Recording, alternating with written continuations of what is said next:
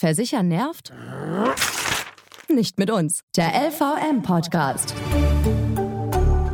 Der Praxischeck, wofür du eine Hausrat, Haftpflicht, Unfallversicherung und Co. wirklich brauchst. Und da sind wir wieder. Es ist der erste Freitag im Monat und das heißt ganz klar, es ist wieder LVM Podcast Zeit. Wir klären für euch einfach und ohne kompliziertes Versicherungskauderwelsch, welche Versicherungen für euch wirklich Sinn machen und warum dieses Thema nicht zwangsläufig nerven muss. Worüber reden wir heute? Natürlich über eins, das viele von uns betrifft. Es geht um die dunkle Jahreszeit, denn wenn es dunkel ist, bleibt vieles im Verborgenen und jetzt, wo die Nächte immer länger werden, sind auch wieder vermehrt Diebe unterwegs, denn von Oktober bis Januar wird besonders oft in Häuser und Wohnungen eingebrochen. Im vergangenen Jahr sind die Einbrüche in Wohnungen zwar im vierten Jahr in Folge gesunken, aber die durchschnittliche Schadenssumme die steigt. Wie die Diebe vorgehen und wie wir uns davor schützen können, darüber spreche ich jetzt mit Michael Kürten von der LVM-Versicherung. Hallo. Hallo, guten Tag. Woran liegt es denn, dass im Herbst und Winter besonders häufig eingebrochen wird? Also in einer kalten Jahreszeit sind natürlich weniger Menschen auf der Straße unterwegs und die meisten Einbrüche finden eher nachmittags und abends zwischen 14 Uhr und 22 Uhr statt. Und Einbrecher können halt in der Dämmerung oder in der Dunkelheit besser erkennen, ob Häuser oder Wohnungen bewohnt sind, ob jemand zu Hause ist. Und was mache ich, wenn ich einen Einbruch bei mir feststelle? Als allererstes muss ich natürlich die Polizei verständigen, weil die den Tatort dann untersucht und gegebenenfalls Spuren feststellt. Als Betroffener muss ich dann möglichst schnell eine Liste der gestohlenen Sachen zusammenstellen. Das nennt man Stehlgutliste. Da gehören also wirklich alle Details drauf, vom Schmuck über Bargeld bis hin zu irgendwelchen Gegenständen, die noch entwendet worden sind. Die Liste ist wichtig für die Polizei, um gegebenenfalls Sachen, die wiedergefunden werden, zuordnen zu können. Und für die Versicherer ist die Liste wichtig, damit der Schaden ersetzt werden kann. Und wie kann ich mich gegen Einbrüche absichern?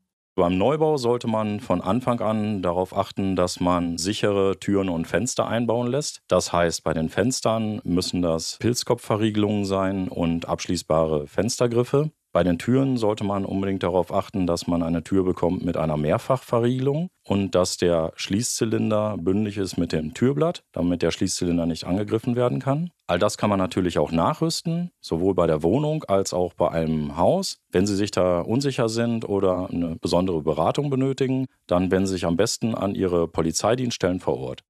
Smart Home Kameras sind ja gerade auch überall zu finden. Ist das denn eine gute Alternative? Kameras und Alarmanlagen ersetzen auf keinen Fall die sogenannten mechanischen Sicherungen, also die stabilen Türen und Fenster. Das liegt daran, dass ein Täter, wenn er dann ein paar Minuten vergeblich versucht, in ihr Haus zu gelangen, wird er aufgeben und wird sich ein neues Opfer suchen. Weil je länger er an einem Fenster arbeitet, steigt natürlich die Gefahr, entdeckt zu werden und bei ihm steigt natürlich auch die Frustration. Gibt es eine spezielle Versicherung gegen Einbrüche? Also dafür ist die Hausratversicherung zuständig und die ersetzt ihnen zum einen die Dinge, die entwendet worden sind, aber auch Aufräumkosten und die Reparaturkosten für die beschädigten Türen oder Fenster.